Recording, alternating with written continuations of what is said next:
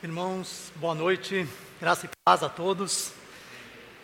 Bom, esclarecendo, né? As pessoas estão acostumadas a ver o pastor Glauber aqui todo domingo, e hoje ele não está presente porque ele teve um problema de saúde, né? E não está, não está, impossibilitado, é, está impossibilitado de estar conosco. Já não esteve de manhã, o irmão Tiago esteve conduzindo a escola bíblica dominical, e hoje à noite eu fiquei com, com essa responsabilidade de trazer a palavra do Senhor. É, já oramos aqui pelo restabelecimento do nosso pastor, né? se Deus quiser, no próximo domingo ele estará conosco.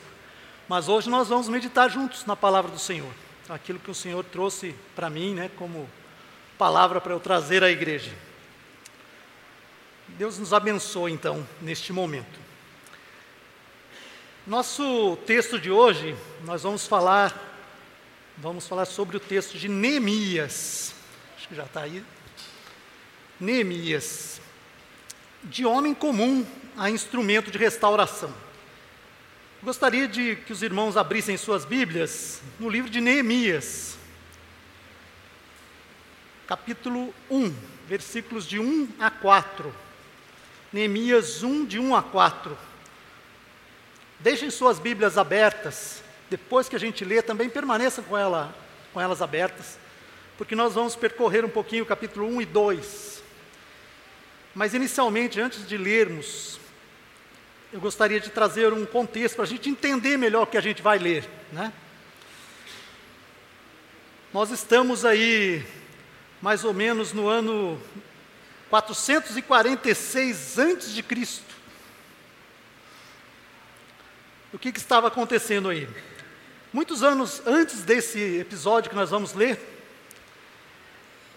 ainda por volta de 605 antes de Cristo, o povo de Israel, o povo judeu, na verdade, ele se achou é, em infidelidade para com o Senhor. E através de Moisés, Deus já tinha falado ao povo que se isso acontecesse, ele iria espalhar o povo, ia trazer outros povos que retirariam o povo da sua terra, até que eles se arrependessem, para que voltassem. Então, no ano 605 a.C., a Judéia foi invadida pela, pelo reino da Babilônia, o reino mais poderoso daquela época. E eles tomaram aquela terra, e eles pegaram aquele povo de Israel e os levaram cativos para a Babilônia, país, de certa forma, distante, mais ou menos 1.200 quilômetros de distância. E o povo foi levado para lá quase em, tu, quase em sua totalidade.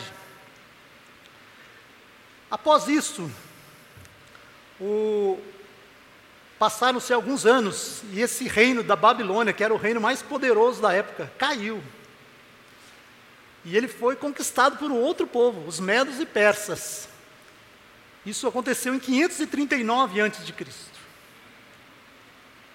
Mais ou menos 70 e poucos anos, 68, 70 anos depois que eles foram levados. Foram conquistados pelo rei Ciro, rei dos medos e dos persas. Ciro II. Neste mesmo ano, Ciro é, fez um decreto estabelecendo que os judeus poderiam retornar à sua terra. E aí nós temos na história bíblica falando disso, no livro de Esdras, que fala que Zorobabel então fez o primeiro retorno com alguns do povo, algum, uma quantidade do povo, e eles começaram a reconstruir o templo de, de Jerusalém. Depois disso, passaram-se alguns anos, e no ano 458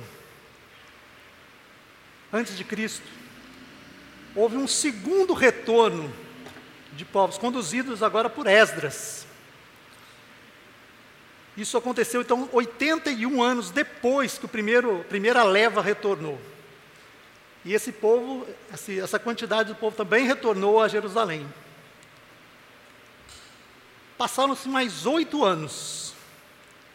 E aí nós temos o episódio que nós vamos ler agora, 446 a.C. Lá em Jerusalém, lá na terra de Judá, estavam quem? Descendentes do povo judeu que não que tinha permanecido na terra quando primeiro, quando a Babilônia conquistou, e eles acabaram ficando lá, uma pequena quantidade ficou e os descendentes deles estavam lá.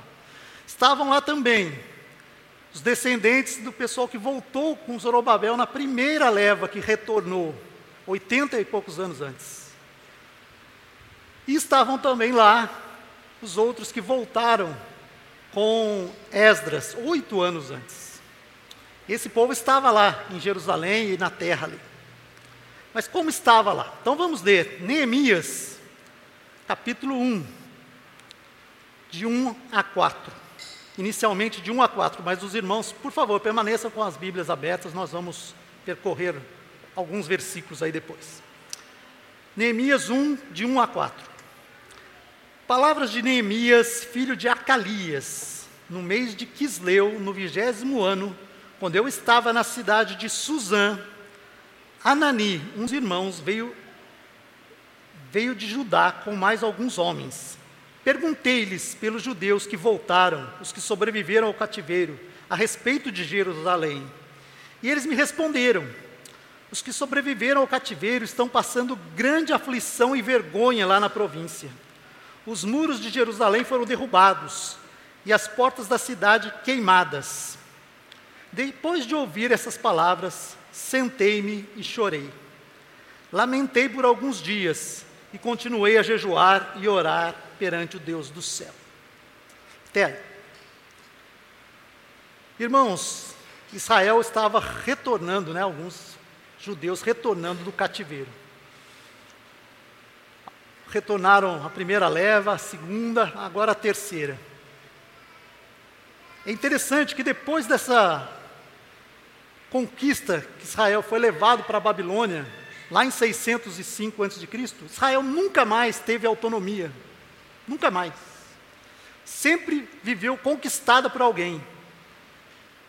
Pelos babilônios, pelos medos persas, pelos romanos, sempre pelos ingleses, sempre esteve sob domínio. Até que em 1948, após a Segunda Guerra Mundial, a ONU, né, a Organização das Nações Unidas, após aquele holocausto terrível da Segunda Guerra Mundial, a ONU, em uma reunião presidida por um brasileiro, Oswaldo Aranha, né, um pouquinho de aula de história, é, foi restabelecido o Estado novo de Israel, que é o que a gente conhece hoje. Mas naquela época, lá de Neemias, 446 a.C., Israel estava dominada pelos medos e persas. O rei era Artaxerxes. Uma certa quantidade de pessoas estava lá em Jerusalém e retornou para Suzã, a capital do, do reino dos medos e persas. E ali estava Neemias, e Neemias pergunta: como é que está lá o pessoal? Como é que está Jerusalém? A terra prometida, a terra que Deus deu ao seu povo Israel. Como está? A mão de Deus tinha movido autoridades, reis. Grandes coisas foram feitas para que aquele povo retornasse.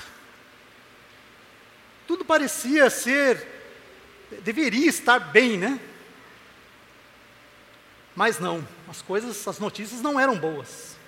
A situação não era boa. O versículo 3 vai dizer que havia grande aflição e vergonha.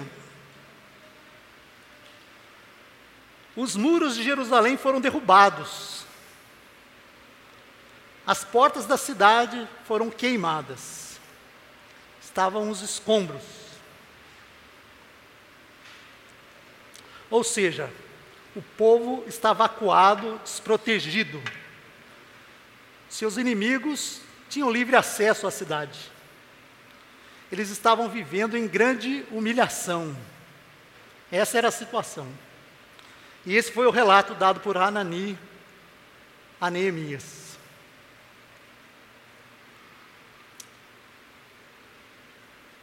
E aí nós temos o relato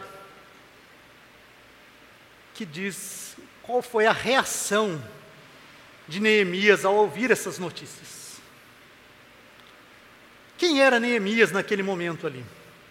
Neemias, capítulo 1, versículo 11, último, última frase no capítulo 1, versículo 11.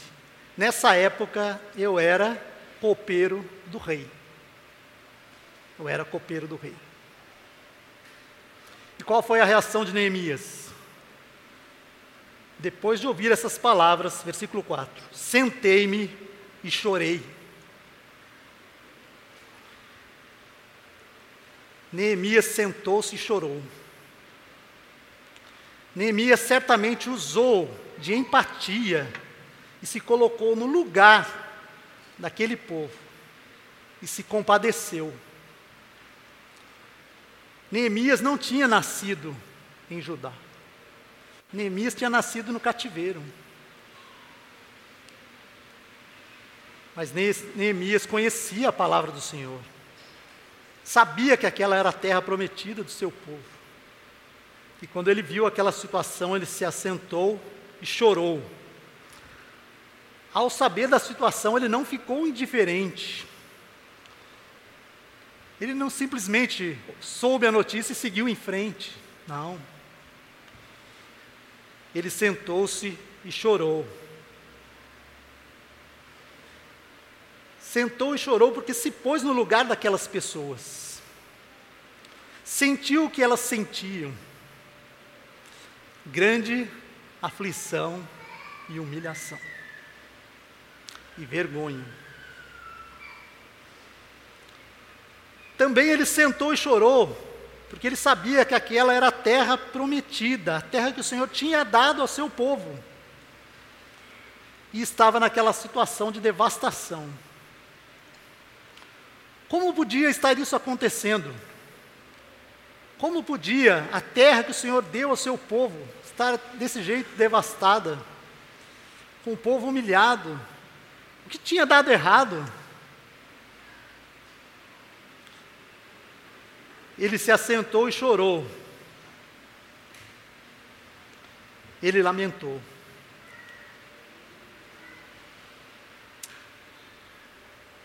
Versículo 3 ainda. Lamentei por alguns dias e continuei a jejuar e orar perante o Deus do céu. Seu lamento não foi algo trivial ou passageiro. Ele continuou a orar e a jejuar diante do Senhor. Ele persistiu.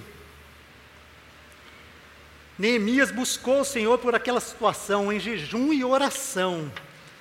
Ele tinha entendimento de onde buscar socorro.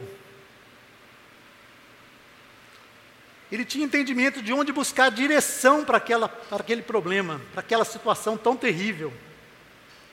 Ele não se distraiu. Ele foi direto à fonte, direto a Deus, aquele que tudo pode e que podia resolver aquela situação.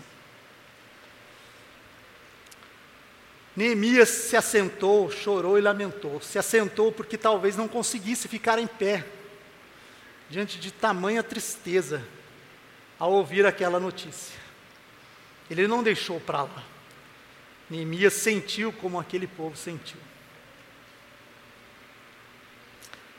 Interessante que o texto pode sugerir que o lamento e aquele período de jejum e oração de Neemias foram apenas alguns dias, né? Porque o texto fala isso. Versículo 4 fala assim: Sentei-me e chorei, lamentei por alguns dias. Mas se a gente é, der uma estudada melhor no texto, prestar atenção no texto, nós vamos ver que não foram poucos dias, não.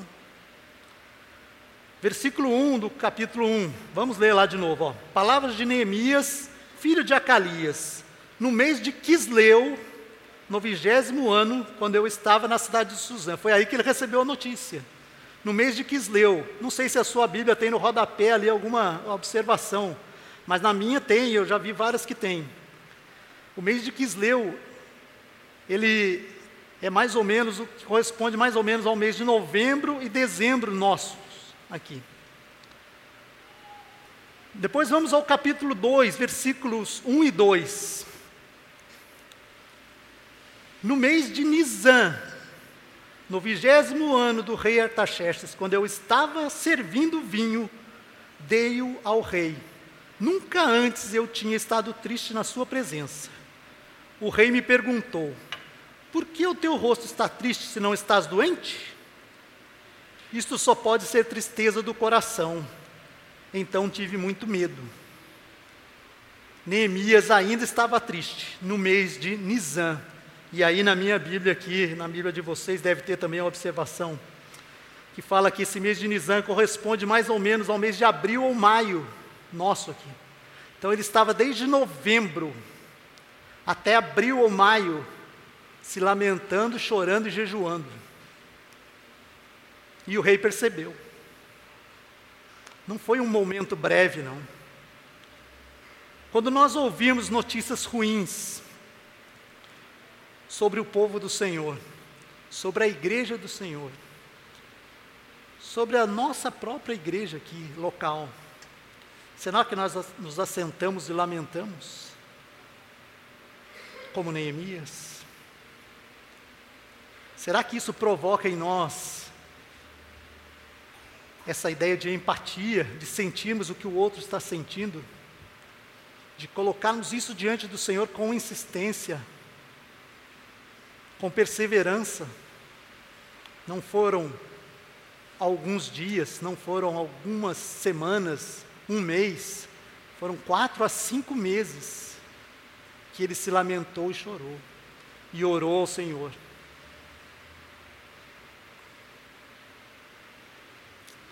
Mas quem era Neemias? O versículo 1 do capítulo 1 vai dizer assim: Neemias, filho de Acalias. E quem era Acalias? Não, não tem nenhum lugar da Bíblia que cita Acalias. Uma pessoa comum. Não era de descendência nobre ou de descendência real. Não era nada disso. Neemias só é citado na Bíblia nesse livro de Neemias, e nenhum outro livro cita-se Neemias. Nem no Novo Testamento se fala de Neemias, porque Neemias era um homem comum, como eu, como você filho de Acalias, filho de José, de Maria, de Pedro, de João. Era um homem comum. Não tinha nada de especial. Mas ele estava numa função, de certa forma, importante. Ele era copeiro do rei. Copeiro do rei era aquele que cuidava da alimentação do rei, e do vinho do rei, da bebida do rei. Até aí tudo bem, mas só que naquela época os reis eram muito perseguidos, como até hoje as autoridades têm que tomar cuidado com a sua segurança. E o copeiro tinha a função do que? De experimentar a comida, a bebida antes que o rei comesse. Porque se tivesse envenenada, que era, era o método mais comum de se tirar um rei do, do trono, era esse, né? Matava-se o rei, e aí alguém ia sucedê-lo. Né? Às vezes os próprios descendentes faziam isso para assumir o trono antes. Neemias tinha essa função. Ele cuidava da alimentação do rei e da segurança do rei. Alimentar do rei. Ele experimentava a comida. Era uma função de extrema confiança. Extrema confiança mas ele era apenas um copeiro do rei. Quem era Neemias? Ele tinha uma conduta, ele era um homem que tinha uma conduta exemplar. Apesar de estar servindo ao rei que subjugava e dominava o seu povo. Ele reconhecia que aquela autoridade estava lá porque Deus a tinha colocado, como a Bíblia fala que todas as autoridades estão em sua posição porque Deus permitiu que estivesse. Deus as colocou lá. Versículo, capítulo 2, versículo 1. Ah, finalzinho do versículo 1 do capítulo 2. Nunca antes eu tinha estado triste na, na sua presença, na presença do rei. Neemias trabalhava com afinco. Eu fico pensando em Neemias e eu, às vezes eu sinto um pouco de, de vergonha. Porque quantas vezes eu não fui trabalhar meio chateado porque meu chefe pegava no meu pé, meu patrão pegava no meu pé. E eu, quando eu olho para Neemias, aquele homem servindo a um rei que subjugava o seu povo, mas ele servia e nunca ele tinha estado triste diante do rei. Sempre se mostrava alegre, feliz, servindo com alegria. Neemias provavelmente conquistou sua posição não porque fazia coisas surpreendentes. Neemias não era como José ou Daniel que interpretavam sonhos, conquistaram posições de destaque no Egito e na própria Babilônia, porque interpretaram sonhos, fizeram coisas espetaculares. Não aconteceu nada disso com, com Neemias. Ele também não era como os profetas, que faziam Elias, Eliseu, grandes maravilhas eram feitas por meio dele. Não.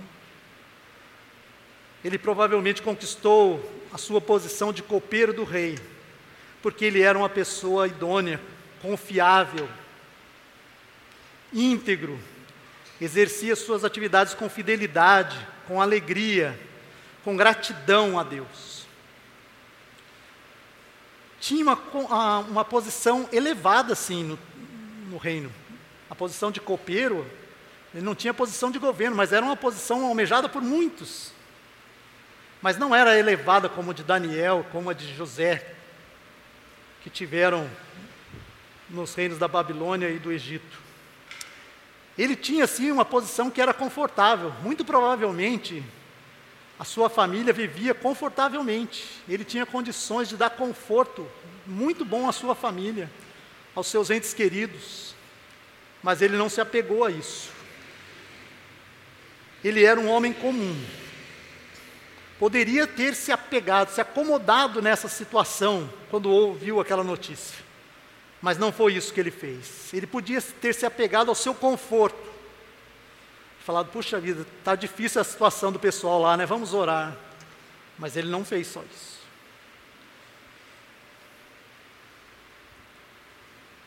Vamos agora tentar ver algumas coisas que Neemias fez. Como Neemias se conduziu diante dessa notícia que ele recebeu. Primeira coisa, Neemias compreendeu a verdadeira razão de aquela situação estar acontecendo. Neemias compreendeu a verdadeira razão daquela situação estar acontecendo. Ele não ficou apenas nos sintomas, ele foi até a causa. Certamente, aqueles períodos que Neemias passou orando e jejuando diante do Senhor, deram a ele o conhecimento necessário para que ele tivesse um bom entendimento da situação. Também, certamente, o conhecimento que ele tinha das Escrituras deram a ele sabedoria para identificar o que estava acontecendo ali. Vamos lá, os versículos 5 a 8 do capítulo 1. Vamos ler de novo, capítulo 1, versículos de 5 a 8. Nós não lemos esse trecho ainda. Continuando então. Eu disse, ele tinha recebido aquela notícia, né? Se, se assentou, chorou, lamentou. E aí continuamos. Eu disse: Ó Senhor, Deus do céu, Deus grande e temível, que cumpres a tua aliança e usas de misericórdia para com que aqueles que te amam e obedecem aos teus mandamentos os teus olhos estejam abertos e os teus ouvidos atentos para ouvires a oração do teu servo que faço diante de ti dia e noite pelos israelitas, teus servos. Confesso os pecados que nós, os israelitas, temos cometido contra ti. Sim, eu e a minha família pecamos. Temos agido de forma perversa contra ti e não temos obedecido aos teus mandamentos nem aos estatutos e as leis que ordenaste a teu servo Moisés. Lembra-te agora do que disseste a teu servo Moisés: Se fordes infiéis, eu vos espalharei entre outros povos. Neemias estava citando aqui o texto de, de Moisés, é, em Deuteronômio, capítulos 29, finalzinho do 29 até o capítulo 30. Neemias conhecia a palavra do Senhor. E ele identificou que o que estava acontecendo ali, o motivo daquela, daquele acontecimento estava relatado lá. E ele cita o texto.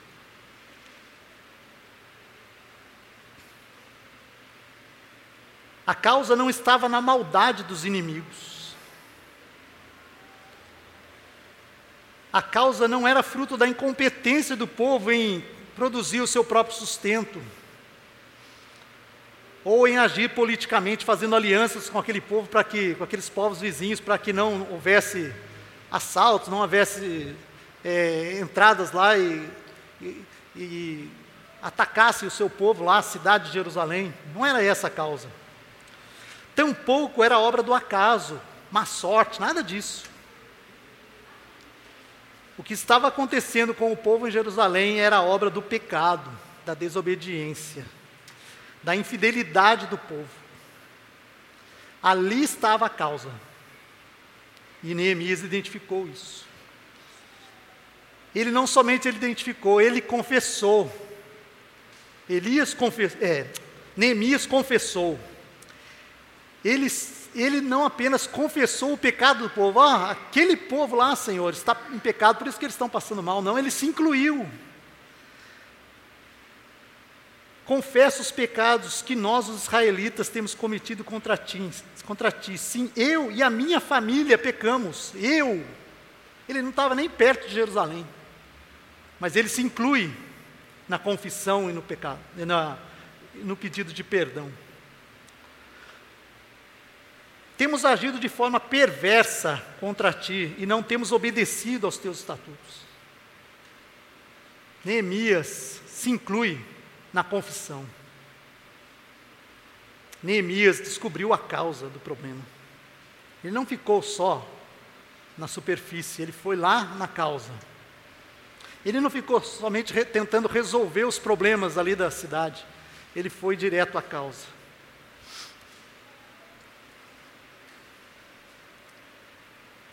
Uma segunda coisa que Neemias também compreendeu muito bem: Neemias compreendeu o caminho para a solução daquele problema.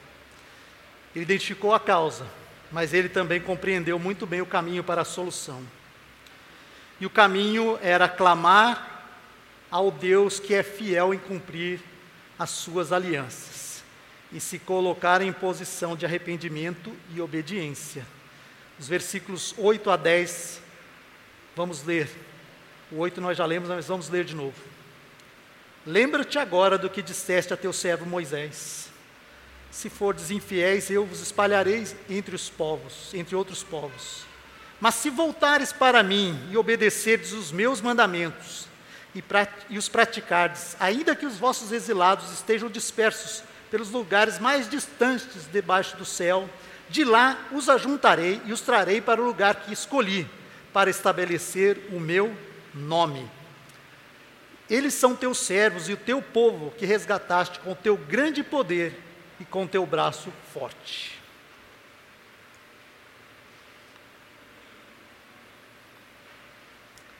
Neemias compreendeu o caminho da solução.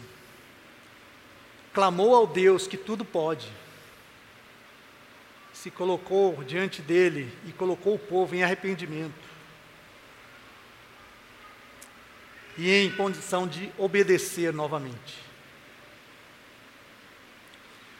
Mas Neemias não ficou só nisso. Neemias se colocou em posição de ser um instrumento de Deus para a restauração. Vamos ler o versículo 11.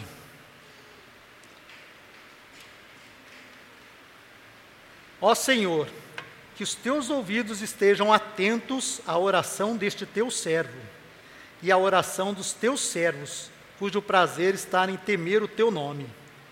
Faz com que teu servo seja bem-sucedido hoje, concedendo-lhe benevolência deste homem.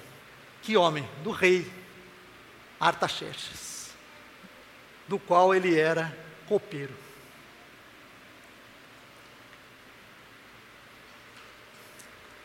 Neemias não confiou em seu prestígio diante do rei, certamente ele tinha. Ele não se fez valer da, da confiança que o rei tinha nele, não. Ele pediu ao Senhor que lhe concedesse êxito naquela situação. Ele pediu ao próprio Deus que concedesse êxito diante daquele rei. Neemias não era um ente, um, um funcionário político. Ele era apenas um copeiro. Ele não tinha condições de, como um governador, como alguém, chegar diante do rei e pedir coisas. Ele era o copeiro. Ele tinha que servir a comida e a bebida do rei. Mas Neemias se colocou em posição de instrumento do Senhor. Senhor, o Senhor me use, que o Senhor me dê êxito diante deste rei. Porque Neemias não se conformava com a situação do povo.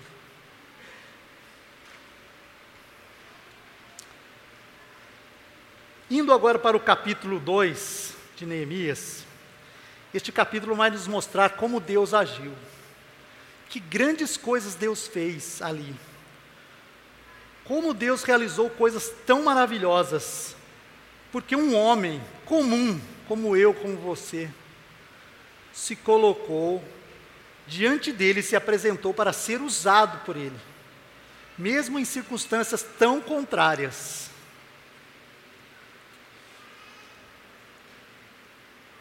Eu vou ler com os irmãos um, um trecho do capítulo 2. Acompanhe aí na sua Bíblia.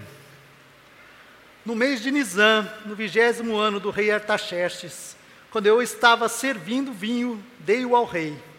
Nunca antes eu tinha estado triste na sua presença. O rei me perguntou: por que o teu rosto está triste se não estás doente? Isso só pode ser tristeza do coração. Então tive muito medo. Ele teve medo porque não, não se podia chegar diante do rei para trabalhar, triste, era uma desonra. E os reis naquela época tinham muito poder, podia mandar executá-lo. E disse ao rei: Que o rei viva para sempre.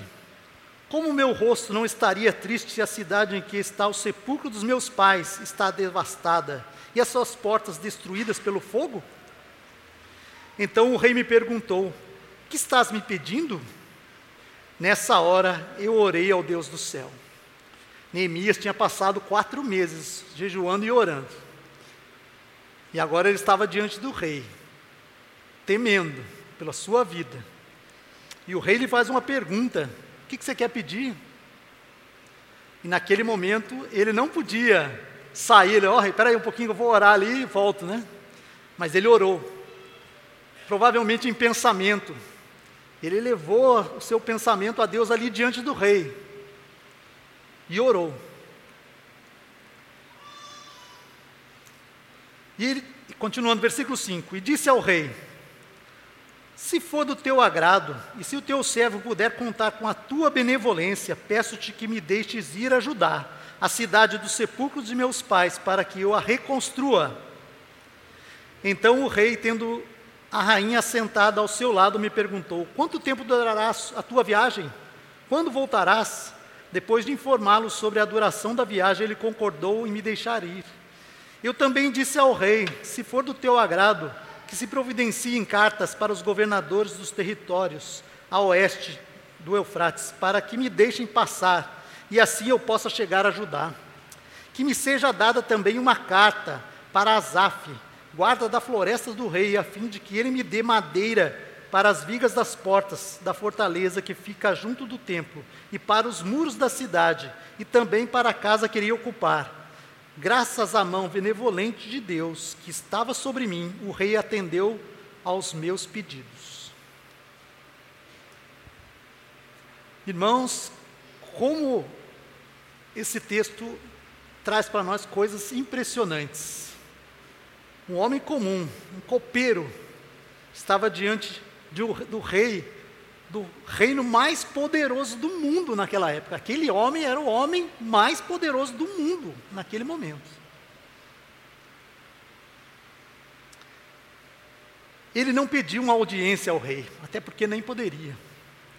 Neemias não pediu uma audiência, ele estava apenas fazendo o seu trabalho do dia a dia. Mas o rei notou a sua tristeza e o chamou para uma conversa. Ele temeu por sua vida. Neemias ficou temeroso, o texto diz. Mas ele não parou, ele prosseguiu. Ele confiava no Deus que é dono da vida. Ele podia perder a sua vida ali, podia, mas ele prosseguiu. O rei deu oportunidade a ele de se expressar sobre o que estava acontecendo e deu a oportunidade de ele pedir o que ele queria. E ele pediu algo, se a gente pensasse colocar na posição daquele rei, era algo impossível.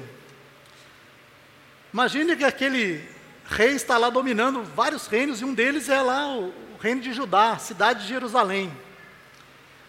E aí ele fala assim: Eu quero reconstruir a cidade, quero reconstruir os muros. Mas os muros eram justamente a proteção da cidade contra os inimigos. E quem era o inimigo? O próprio rei. Ele falava assim: Poxa, é como se eu pedisse arma para o meu inimigo, para eu combater ele próprio. Mas o rei o atendeu.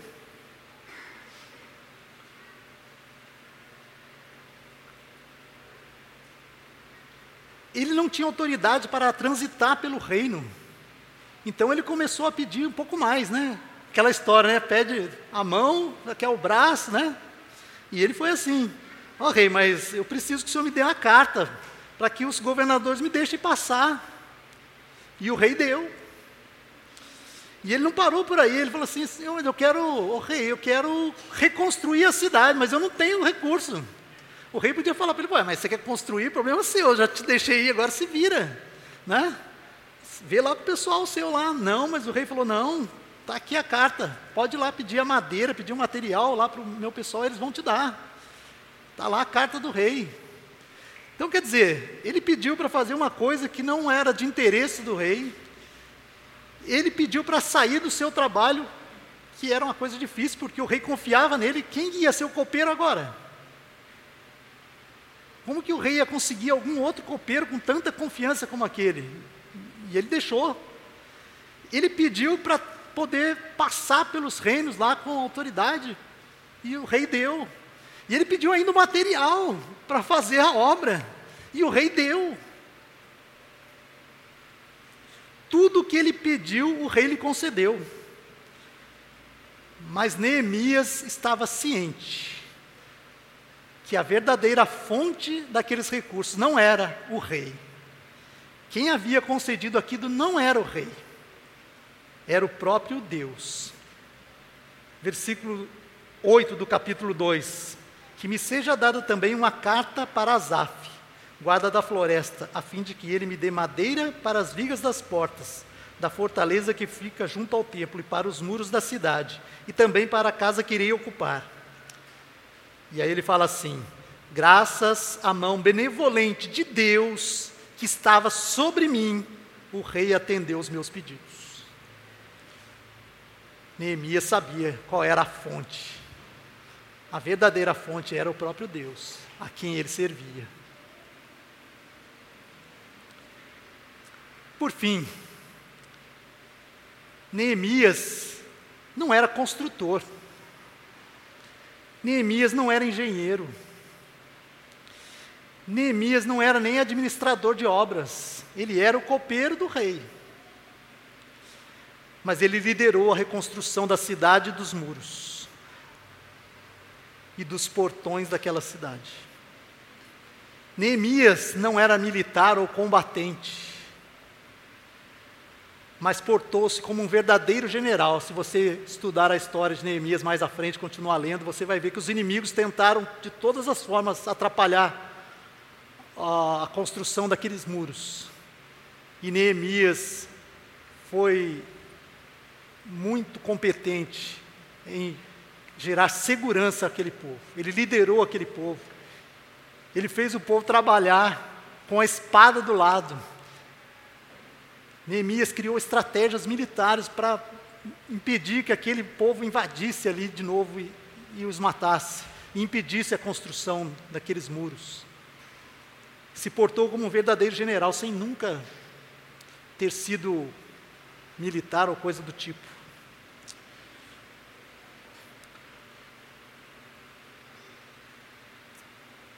Não era de família real. Neemias não era nobre. Mas ele liderou e governou aquele povo com extrema competência. Ele era apenas um homem comum, o copeiro do rei, mas se pôs à disposição do Senhor como um instrumento dele e confiou na sua bondosa mão. E grandes coisas foram realizadas. Vamos ver o versículo 18 do capítulo 2. Olha lá. Neemias 2,18. Contei-lhes então como a mão de Deus havia sido bondosa comigo. E lhes relatei também as palavras do rei. E, e eles disseram: Levantemo-nos e, e construamos os muros. E eles fortaleceram as mãos para essa boa obra. Como a mão do, do Senhor tem sido bondosa para com ele. Neemias sempre confiou que seria Deus que o conduziria ao êxito,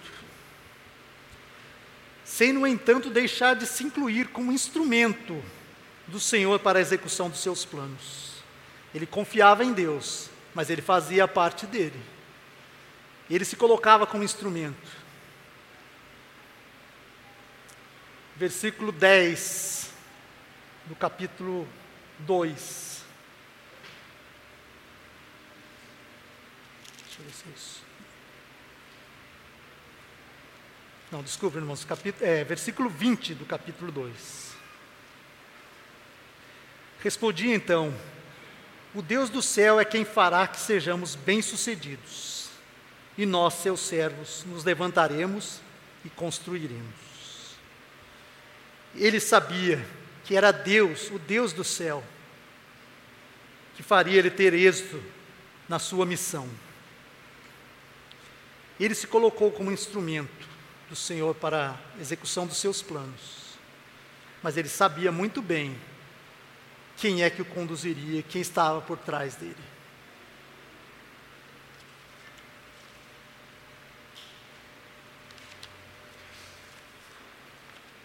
Vamos a algumas aplicações. Então.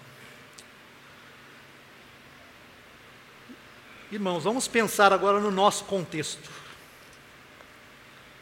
povo de Deus hoje no mundo, a igreja do Senhor, o movimento evangélico, cristão, como queiram dizer. Quando nós olhamos e vemos as notícias, e enxergamos e ouvimos, e vemos as notícias do que está acontecendo com o nosso povo, o povo dito do Senhor,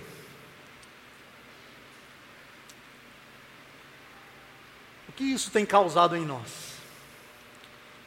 E nós temos visto muitas misérias, muitas humilhações no povo do Senhor. O que isso tem causado em nós? Apenas um breve lamento, apenas uma indignação de, daquele, de momentânea, ou nós temos sido como Neemias,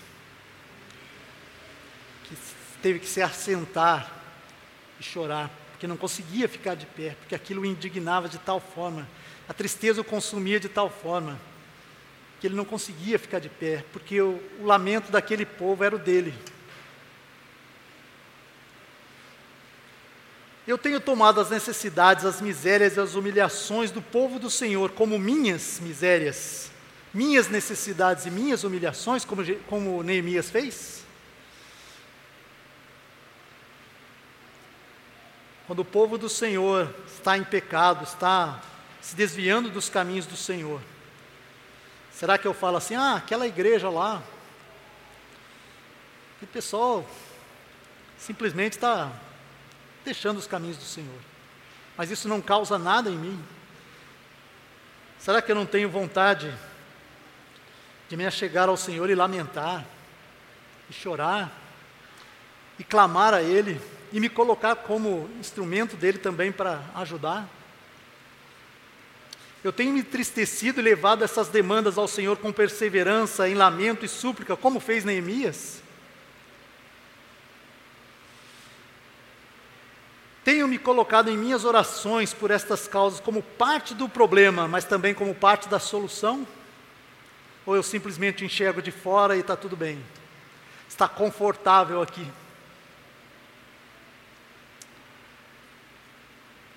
Quando a nossa igreja está em dificuldade, está passando por algum problema, a nossa igreja local aqui, eu tenho me colocado como parte do problema? Ou isso aí, ah, isso aí é problema do pastor, isso aí é problema da liderança, isso aí é problema da liderança daquele ministério tal. Ou eu tenho me colocado como Neemias, como parte do problema e parte da solução também. Tenho me apresentado como instrumento do Senhor, mesmo que isso resulte em abrir mão de certos confortos que tenho hoje. Neemias fez isso. Neemias abriu mão de ser copeiro do rei, ele estava confortável lá, a família dele estava bem. Foi para um lugar de conflito, um lugar arrasado. Foi governar lá longe. O que eu tenho feito? Tenho me apegado aos meus confortos ou eu tenho me colocado como instrumento do Senhor? Eu tenho confiado na bondosa e poderosa mão do Senhor, como Neemias? A mão do Senhor que nos conduz em sabedoria e que move os corações até dos reis e das autoridades mais poderosas do mundo? Tenho confiado nessa mão do Senhor? Será que eu tenho essa, esse pensamento de que a mão do Senhor pode mover qualquer um, moveu o, o homem mais poderoso do mundo, pedidos absurdos. O homem atendeu na hora, porque a mão do Senhor estava com Neemias. Eu tenho confiado que a mão do Senhor continua poderosa desse mesmo jeito hoje? Ou isso é só história de Neemias? Hoje a gente olha para tantas coisas que as autoridades fazem, as pessoas que estão governando nosso país, o mundo, pessoas que têm influência, imprensa, pessoas que, que têm influência como artistas, como influenciadores em geral, quantas coisas ruins nós temos visto. Mas será que eu tenho achado que a mão do Senhor não é poderosa para mover esses corações? Neemias confiou que era. E o Senhor mudou a história.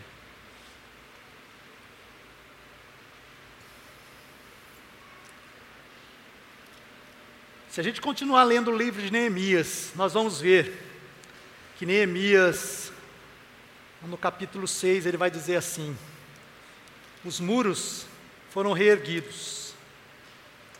Vamos ler juntos. Neemias 6, 15. Neemias 6,15. Neemias voltou a Jerusalém, foi a Jerusalém. E Neemias 6,15 ele relata: E o muro foi concluído no 25 dia do mês de Elu, em 52 dias. Neemias lamentou e orou ao Senhor por quatro meses ou cinco meses. Mas em apenas 52 dias, ele levantou aqueles muros da cidade de Jerusalém, que estavam destruídos, que as pessoas achavam impossível fazer aquilo. Ele, que não era engenheiro, não era construtor, não era militar, fez tudo isso, liderou o povo numa coisa que parecia impossível. Mas o tempo que ele lamentou e orou a Deus foi muito maior do que o tempo que ele gastou para erguer os muros, porque o Senhor estava com ele. Às vezes nós temos que gastar mais tempo com o Senhor, porque o Senhor vai providenciar a execução do que nós temos que fazer. Sejamos como Neemias, um homem comum, filho de Acalias, poderia ser filho de João, de José, de Pedro, um homem como eu, como você, mas que se disponibilizou para ser usado pelo Senhor, e assim foi. E hoje nós temos o relato de Neemias, eternizado na Bíblia. E nós sabemos que o Senhor o usou, aquele homem comum, foi instrumento de Deus. E Jerusalém foi reerguida. Que nós possamos ser como Neemias. que possamos ter Neemias como um exemplo, não para a glória de Neemias, mas como ele mesmo diz, como ele mesmo reconhece. A glória é do Senhor, porque a mão bondosa do Senhor estava comigo e ela que me fez ter êxito diante do rei e diante de toda aquela situação. Que Deus nos abençoe. Vamos orar, irmãos. Senhor, muito grande a lição que a tua palavra nos traz, ó Pai. Muito obrigado porque o Senhor preservou esses textos para a nossa edificação, para que nós possamos aprender um pouco de Ti, ó Deus. Aprender um pouco do poder que o Senhor tem. E aprender um pouco do que um homem como nós, comum como nós, pode fazer. Se se colocar na disposição, à disposição do Senhor com um instrumento teu. Que o Senhor mova os nossos corações para que nós possamos ser como Neemias e lamentarmos e chorarmos quando o nosso povo está em pecado, quando está se afastando do Senhor, quando aquele conhecido, aquele próximo nosso está em pecado, se afastando do Senhor, que isso com, é, o nosso coração, ó Pai, que isso possa trazer em nós é, motivo de nós buscarmos a Ti, buscarmos a Tua face para que a solução possa ser dada, ó Deus, mas que nós possamos levar isso tudo diante do Senhor, como Neemias fez, confiar na Tua bondosa mão, que sempre nos conduz, ó Pai.